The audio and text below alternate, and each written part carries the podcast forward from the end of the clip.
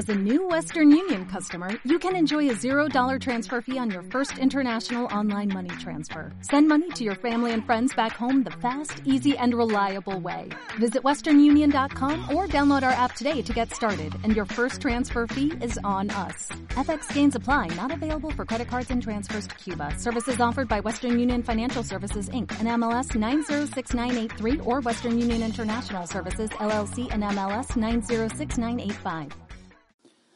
Muy bien, vamos hoy a tener nuestro, nuestro, nuestro tercer tema correspondiente a el tema general que estamos viendo.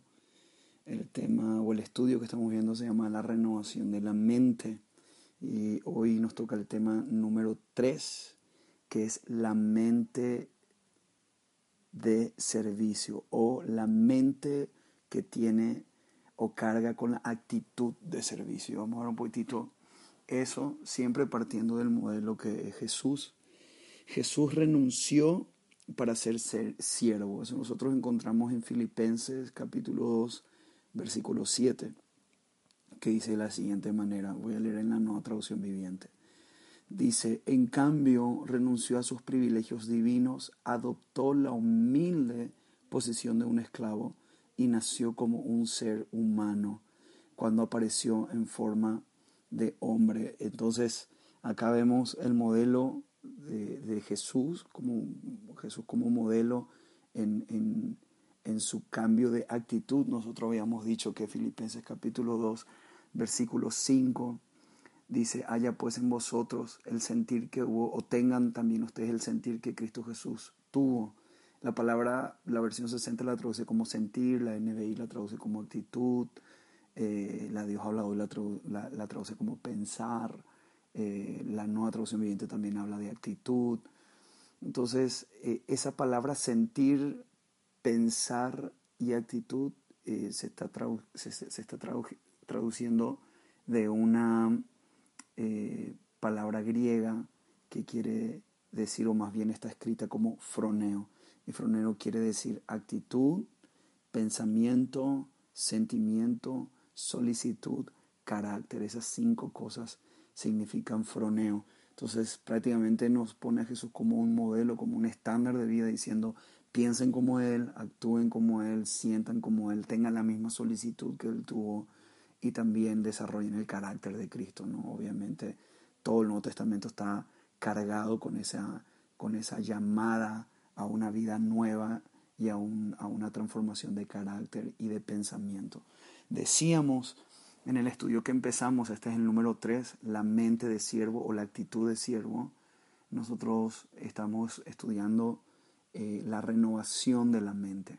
En la renovación de la mente, el tema 1 que habíamos tratado fue renovación del pensamiento. El tema número 2 se llamó características de la mente de Cristo y ahora el tema número 3 es la mente eh, entre paréntesis, actitud de un siervo. Y el tema número cuatro que vamos a cerrar esta serie se va a llamar mentalidades, mentalidades de Egipto, mentalidades de Egipto. Va a estar, está, el punto número cuatro está muy bueno, la, el tema número cuatro. Pero vamos con este tema eh, número tres y vamos a mirar un poquitito algunas cosas que nos van a, que nos van a servir en cuanto a este proceso de, renovación de la mente.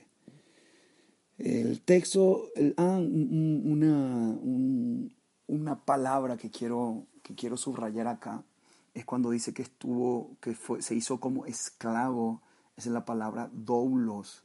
Doblos eh, literalmente es una palabra que hace alusión a un esclavo por libre voluntad no por cautividad u opresión. No es un esclavo producido a punta de amenazas.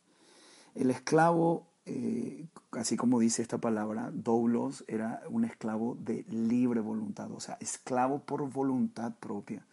Y lo interesante es que cuando el esclavo se sometía a este tipo de esclavitud, él solamente tenía una voluntad y un derecho. La voluntad que el esclavo tenía era la voluntad que su señor tenía sobre él y el derecho que el esclavo tenía era el único derecho, o mejor dicho, el derecho que su señor amo tenía sobre él. Y esto funcionaba más o menos así. Si, una, si un esclavo quería eh, eh, dormir, realmente el, esclavo eh, no se iba a dormir, sino que su señor le tenía que preguntar, oh, esclavo, ¿tienes sueño? Y el esclavo respondía de la siguiente manera, su esclavo tendrá sueño si es que su amo quiere que su esclavo tenga sueño. Entonces, ¿quieres ir a dormir? Su esclavo irá a dormir solo si su amo le da el derecho de ir a dormir. O sea, de esa manera respondían, era, era, era una voluntad totalmente entregada al amo. Y es interesante este pasaje porque dice que Cristo tomó, tomó esa condición, esa condición de esclavo. Entonces vamos a seguir viendo esto, eh, vamos a seguir mirando esto, eh, que está muy bueno. Vamos a mirar un versículo en Marco 14, 35 al, al 36. Es un pasaje que nos deja ver un poquitito cómo cómo Jesús era un doblos, como Jesús era un esclavo donde sometía su propia voluntad a la voluntad de su Padre, ¿no? Dice, se adelantó un poco más y cayó en tierra. Pidió en oración que si fuera posible pasara de él la horrible hora que le esperaba. Y él oraba de esta manera, Abba Padre, clamó, todo es posible para ti. Te pido que quites esta copa de sufrimiento de mí. Sin embargo, quiero que se haga tu voluntad y no la mía.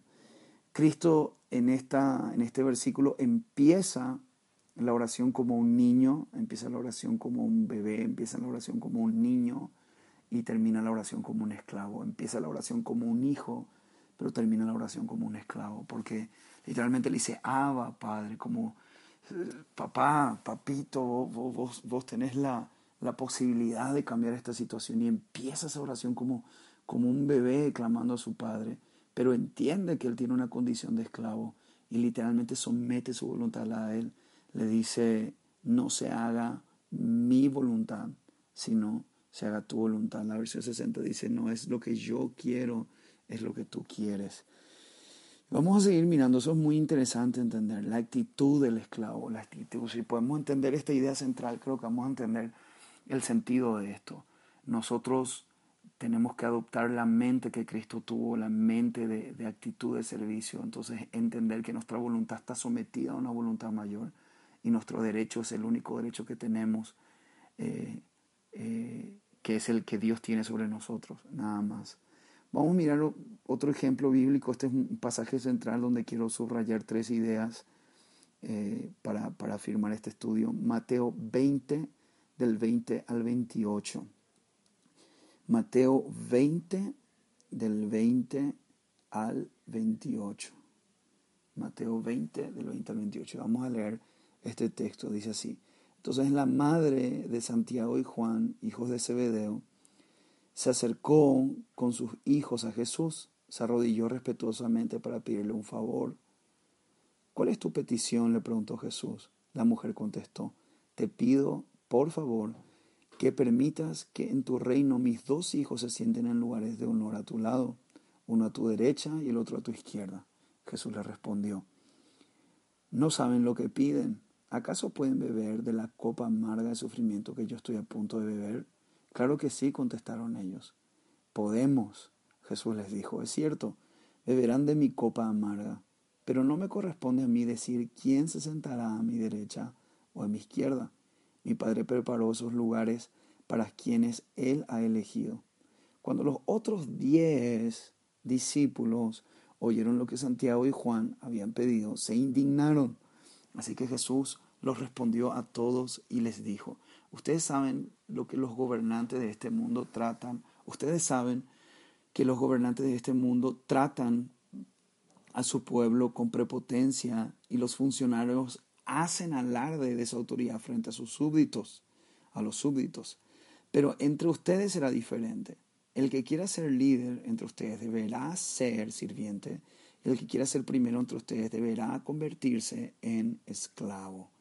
Pues ni aun el Hijo del Hombre vino para que les sirvan, sino para servir a otros y para dar su vida en rescate por muchos. Entonces, esto es un texto precioso, un texto que está cargado de liderazgo, está cargado de actitud de servicio, está cargado de, el descubrimiento de, de la ansia de poder que tienen las personas, está cargado de, de la ambición del hombre en busca de posición, está cargado en muchas cosas y podemos sacar muchos elementos acá, pero quiero subrayar tres ideas eh, y, son, son más bien tres conceptos importantes que vamos a entender, tres conceptos. El primer concepto es el concepto de posición versus función. Vamos a ver tres conceptos. El primer concepto, concepto de posición versus, versus función. Otra vez, concepto de posición versus función. La madre de los discípulos buscaba un lugar de posición para sus hijos. ¿Cuál era el fin de ese lugar? Que le den honor y honra. Los demás discípulos se enojan y Jesús les dice, los gobernantes utilizan la posición para hacer alarde de su autoridad. En otras palabras, usan su posición para servirse y no para servir. Entonces, ¿qué está haciendo Jesús en este momento? Habla de la posición y descubre la diferencia que hay entre una posición y una función. Jesús prácticamente les dice lo siguiente, entre ustedes la posición no está para servirse de ella, está para servir. Prácticamente dice que el líder no es, no es el que se sirve, líder es el que sirve. Jesús no hace énfasis en el puesto, Jesús hace énfasis en la función. O sea, prácticamente le dice, oh, miren, los gobernantes de esta tierra quieren la posición. Ellos buscan la posición, ellos buscan eso, la posición. Pero entre ustedes no tiene que ser así. Entre ustedes la función es lo más importante y trascendental, no la posición. No busquen la posición, eso buscan los hombres, los, los reyes de esta tierra, eso se, se, pelean por posición. Pero literalmente, ¿para qué quieren la posición? Para hacer alarde de esa autoridad. Lo que ustedes tienen que hacer es servir y hace un énfasis a la función. Y, lo, más denso es que Él se pone como, como, como siempre Cristo se pone como ejemplo y Él es el ejemplo. Él dice en Mateo 20, 28, el Hijo del Hombre no vino para ser servido, vino para servir y dar su vida en rescate por muchos. O sea, Él prácticamente dice, ¿quién más que yo tiene una posición? Pero yo no utilizo mi posición para que me sirvan. Yo utilizo esta posición para servir para servir. Entonces este es el primer concepto, el concepto de posición versus función. Jesús no hace énfasis en el puesto, Jesús hace énfasis en la función. Querido, yo te invito a que no hagas énfasis y no busques la posición, el reconocimiento, el título, este, que me llamen apóstol, que me llamen pastor, que me llamen... Aunque yo creo en esas funciones, son funciones dentro del cuerpo de Cristo y son indiscutibles para mí y, claro, que creo que existen como función dentro del cuerpo de Cristo, pero no anhelemos la posición. Me refiero a no anhelar el título, no, me refiero a, buscar ese, ese reconocimiento del hombre. Al fin y al cabo, el Señor ve en lo secreto y Él se encarga de exaltar en público y, y, y muchas veces nosotros nos aferramos a títulos personales. Está el, la LIC delante de mi nombre, licenciado, ingeniero, doctor, y pareciera ser que si no tiene ese adjetivo o ese, ese casi como, como un pronombre delante de mi nombre, no, no, no, no, no, no tengo validez. Y literalmente el mayor título que podemos tener el humano, el hombre puede alcanzar es el de Hijo de Dios. Y yo creo que cuando uno llega a entender que es hijo de Dios, no existe otro título que deslumbre más que ese. Entonces eso, es algo para meditar. Número dos, el segundo concepto, el concepto de propósito en la vida de Jesús. Me encantó el concepto de propósito. Jesús tenía bien conceptuado su propósito. Y yo creo que es algo que vos y yo tenemos que tener bien conceptuado nuestro propósito de vida. ¿Cuál es tu propósito? ¿Cuál es tu concepto de propósito? Y Jesús definió su concepto de propósito como diaconeo. Voy a explicar. Mateo 20, 28. Jesús no vino a ser servido, Él vino a servir y dar. Todo el ministerio de Jesús tuvo estas dos columnas, estas dos piernas, por así decir. Se movía utilizando estas dos piernas. Servicio y entrega. Servir y dar. Su liderazgo sirvió y literalmente se entregó él de lleno de todo, de todo su cuerpo hasta la última gota de su sangre, como ejemplo eh, real de lo que decía, de lo que decía él era verdad. Él no vino a ser servido, él vino a servir y a dar. Pero la palabra que Jesús utiliza en servir es la palabra diaconeo o diácono. Esa palabra donde viene la palabra diácono que literalmente quiere decir anfitrión, mozo, mesero, el que te sirve en la mesa. Entonces imagínate cómo Jesús define uno de sus propósitos claros.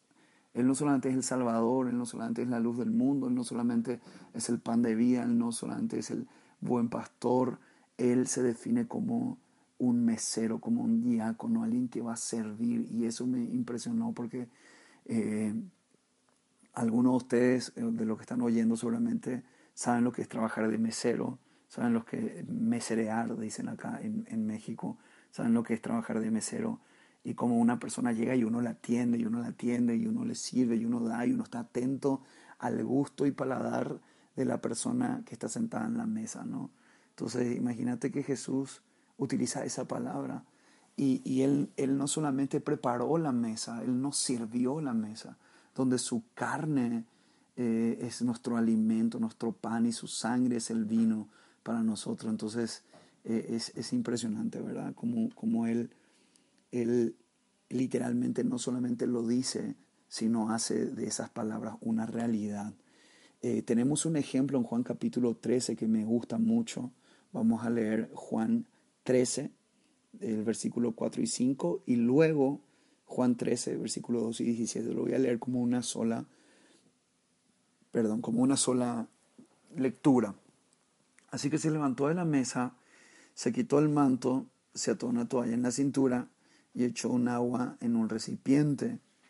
Echó agua en un recipiente. Luego comenzó a lavarle los pies a los discípulos y a secarlos con la toalla que tenía en la cintura.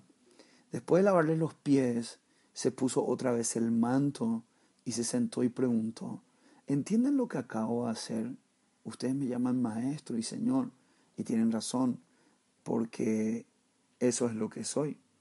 Y dado que yo, su señor y maestro, les he lavado los pies, ustedes deben lavarse los pies unos a los otros. Les di mi ejemplo para que lo sigan, hagan lo mismo que yo he hecho con ustedes. Les digo la verdad, los esclavos son superiores a, sus, a su amo.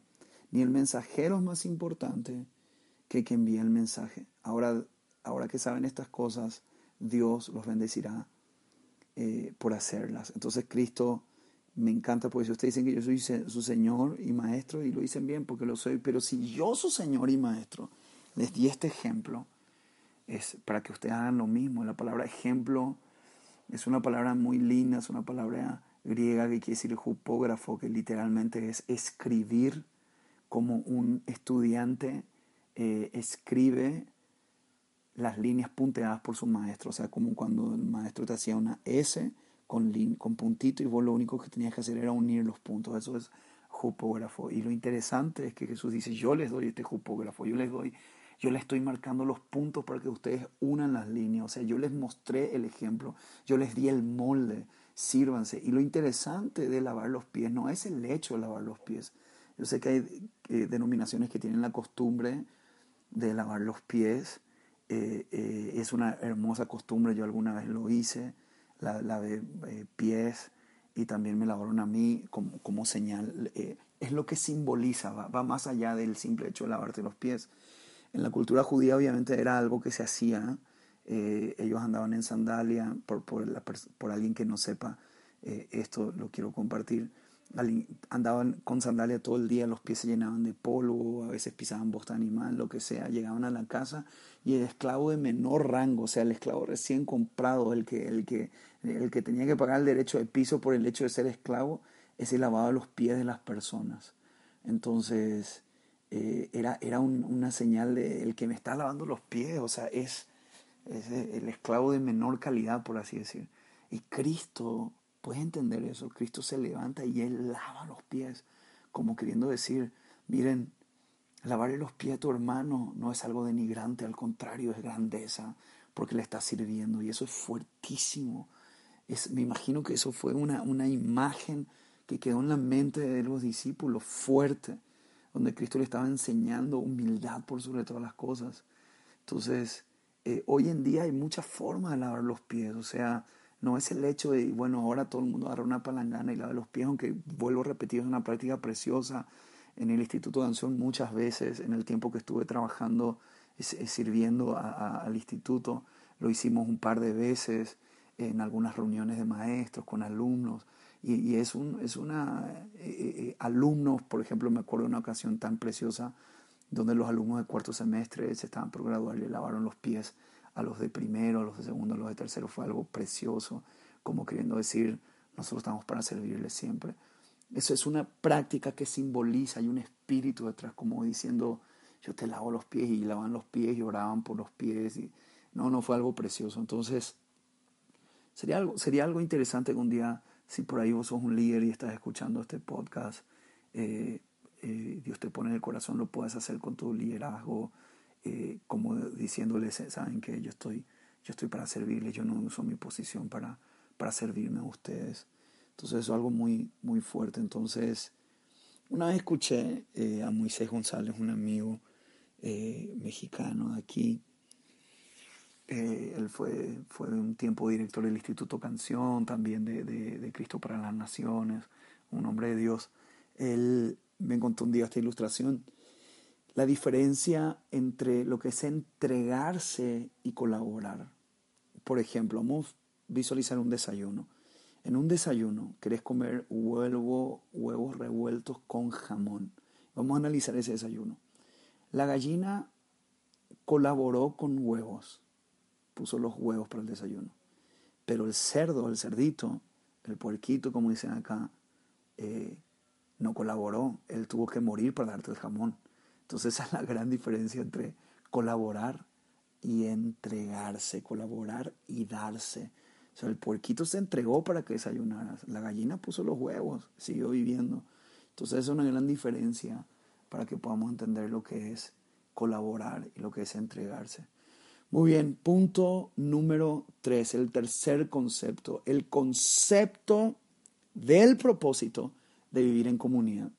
Vamos a analizar uno de los tantos conceptos que, de, propósito, uno de los tantos conceptos de propósito de vivir en comunidad, de vivir la iglesia, eh, el cajún de Dios, como dice en el Antiguo Testamento, la iglesia, la iglesia, que no es otra cosa que la comunidad, la asamblea de los llamados. Eh, eh, ¿Cuál es el uno de los propósitos que tiene?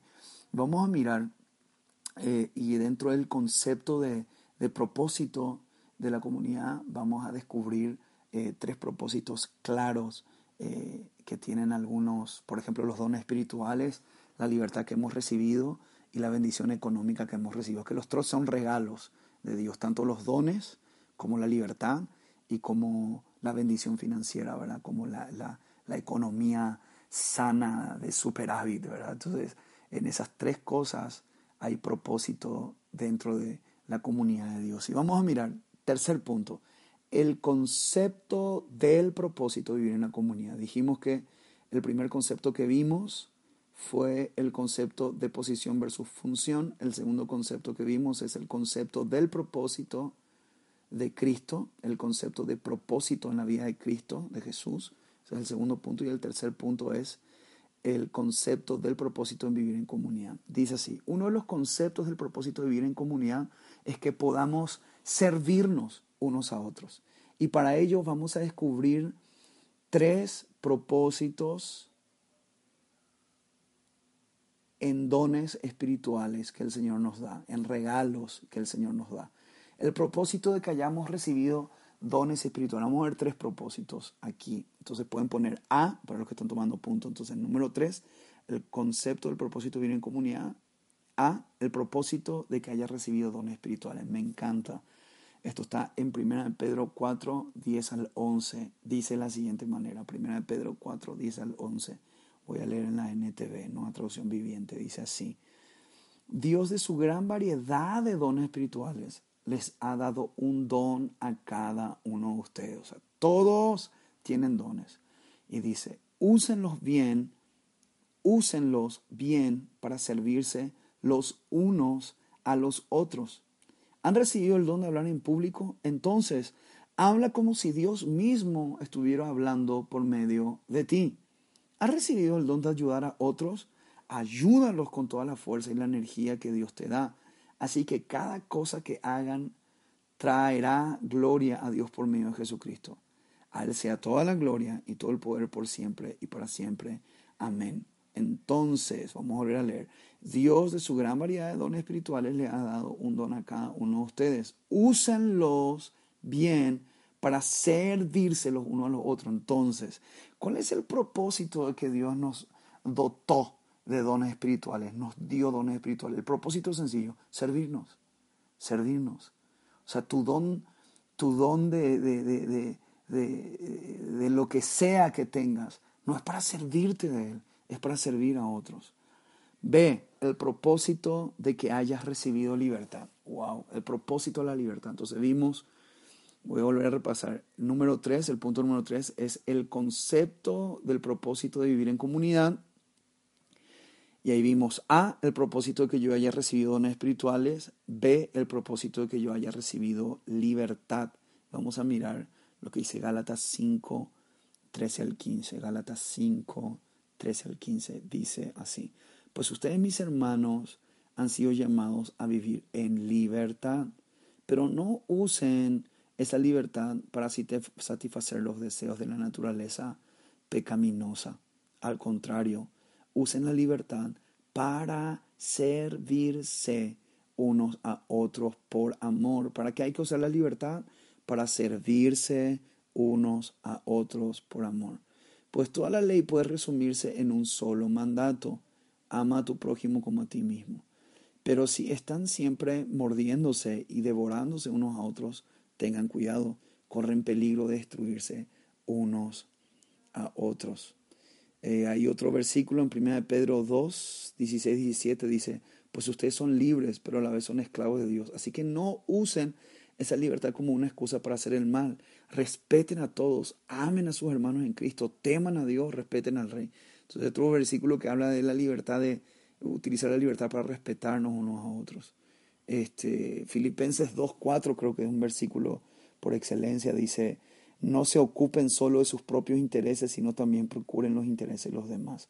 Buscar, buscar, buscar. O sea, ¿cómo yo puedo descubrir el interés de mi hermano? Yo voy a poder descubrir el interés de mi hermano si yo le conozco a mi hermano. Entonces, tiene que haber un conocimiento de nuestros hermanos para saber cuáles son sus intereses y colaborar en eso. Colaborar en eso. Este, entonces, esto, esto es algo muy, muy importante. Número, o mejor dicho, letra C. Dentro del punto número 3 estudiamos A, el propósito de recibir dones espirituales, B, el propósito de recibir libertad y C, el propósito de mi bendición económica. Y esto está más que interesante. ¿Cuál es el propósito? ¿Cuál es el propósito de que Dios te haya bendecido económicamente? ¿Cuál es el propósito de que Dios te haya dado eh, más bienes que a otras personas? ¿Cuál es ese propósito? Y vamos a descubrir algo interesante. Está en 1 Juan 3, 16 al 19. 1 Juan 3, 16 al 19. Dice así, conocemos lo que es el amor verdadero porque, porque Jesús entregó su vida por nosotros. De una manera que nosotros también tenemos que dar la vida por nuestros hermanos. Si alguien tiene suficiente dinero para vivir bien y ve a un hermano en necesidad, pero no le muestra compasión, ¿cómo puede estar el amor de Dios en esa persona? Queridos hijos, que nuestro amor no quede solo en palabras. Mostremos la verdad por medio de nuestras acciones. Nuestras acciones demostrarán que procedemos a la verdad, que mejor dicho, que pertenecemos a la verdad, entonces estaremos confiados cuando estemos delante de Dios.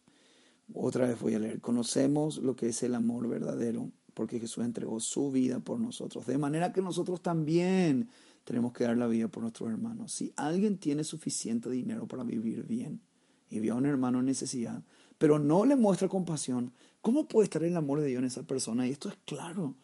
O sea, entender que las bendiciones que has recibido de parte de Dios para bendecir a otros, es para dar a otros.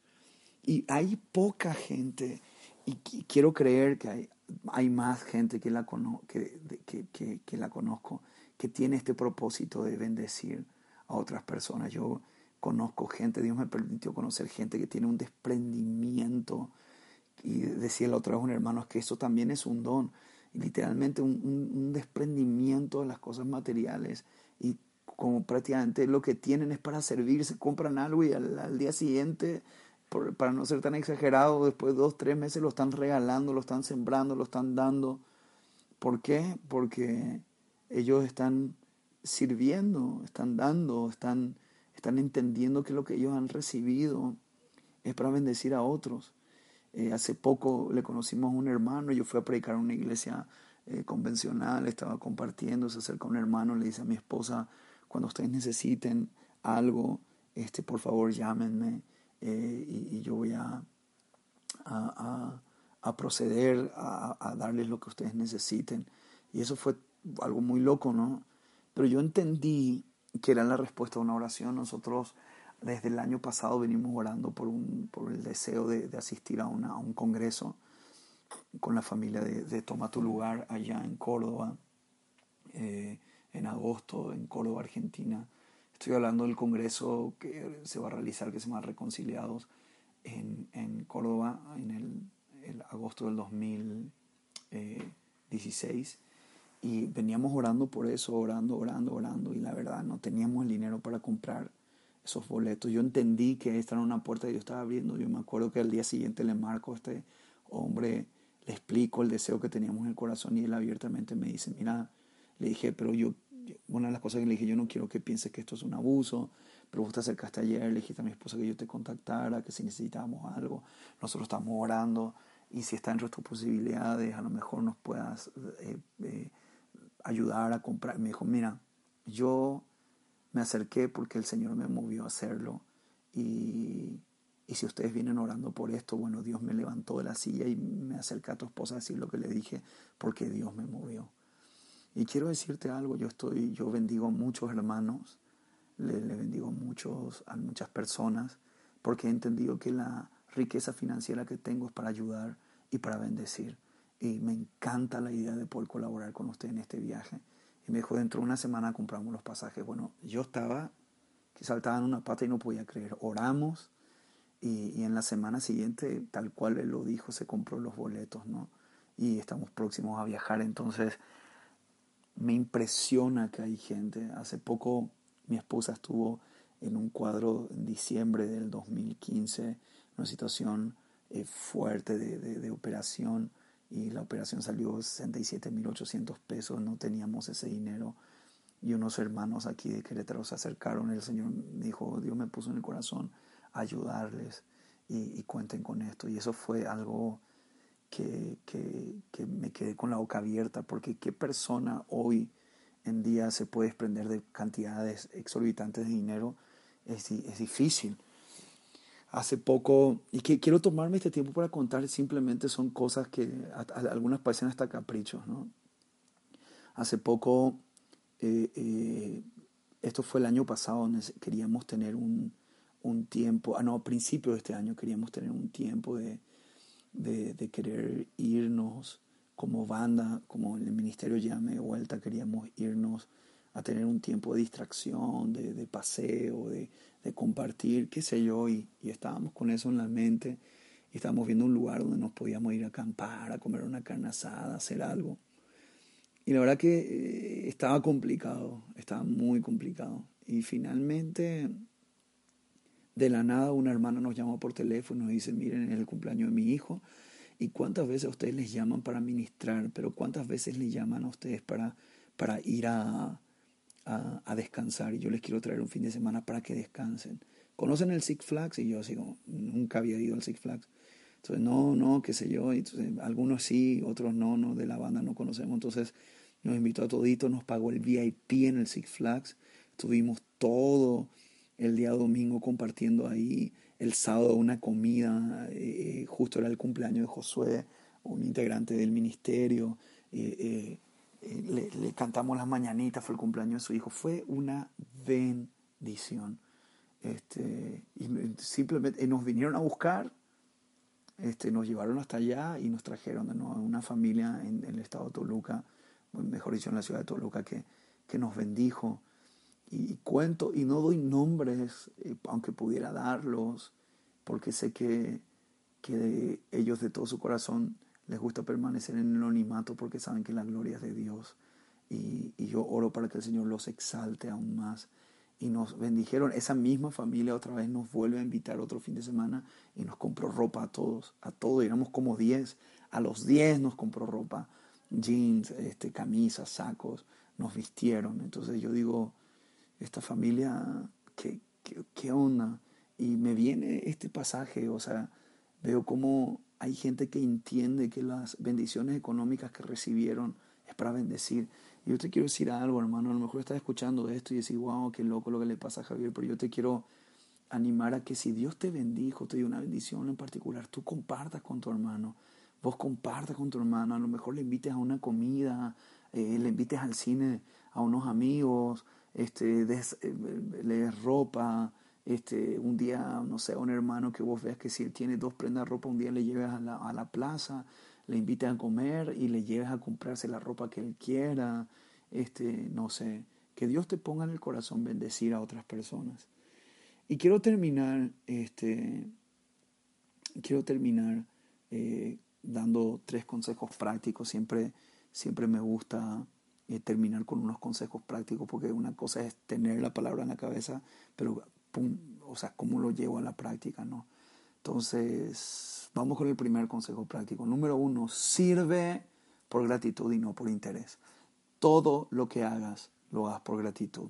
Lucas 15, el versículo 28 al 31, cuenta un poquitito, bueno, en Lucas 15 eh, cuenta la parábola del hijo pródigo. Un hombre tenía dos hijos, el menor le pide la herencia y el papá reparte la herencia entre los dos, o sea, a los dos le da herencia. Nada más que el hijo menor se fue a malgastar la herencia y el mayor se quedó en la casa. Y luego ustedes conocen la historia que el hijo menor regresa, el papá hace una fiesta y el hijo mayor se, el hijo mayor se ofende y esto es lo que, lo que sucede. El versículo 28 al 31. El hermano mayor se enojó y no quiso entrar.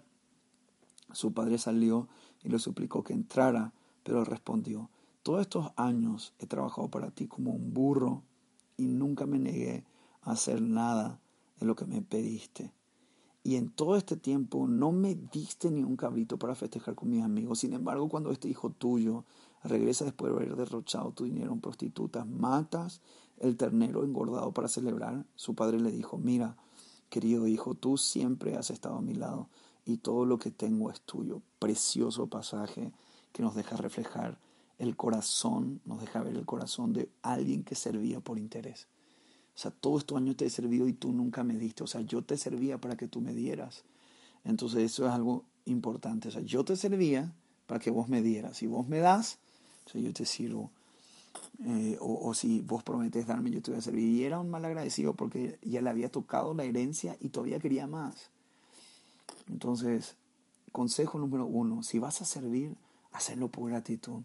¿Por gratitud a quién? A Dios, a todo lo que te, te dio, a todo lo que Él te dio. Te bendijo de tal manera, te dio, te enseñó, te mostró. O sea, que Él, que él te muestre, que Él te dé eh, eh, esa, ese entendimiento de que puedas servir por gratitud por todo lo que Él ya hizo contigo. Número dos, segundo consejo práctico, sirve a tus hermanos con la bendición que recibiste del Señor. ¿Qué don, qué profesión tenés, la profesión que tengas, el don que tengas? Sirve a tus hermanos. Hay gente que obviamente puede pagarse un dentista, puede pagarse un médico. Yo no estoy diciendo que ahora, a partir de ahora, todos tus, todos tus talentos, todos tus dones, toda tu profesión, no cobres dinero. No estoy diciendo eso. Lo que estoy queriendo decir es que si de repente ves a un hermano que necesita, no tiene los recursos, vos le puedes bendecir con ese don o con esa profesión. Y eso es un punto muy, muy importante.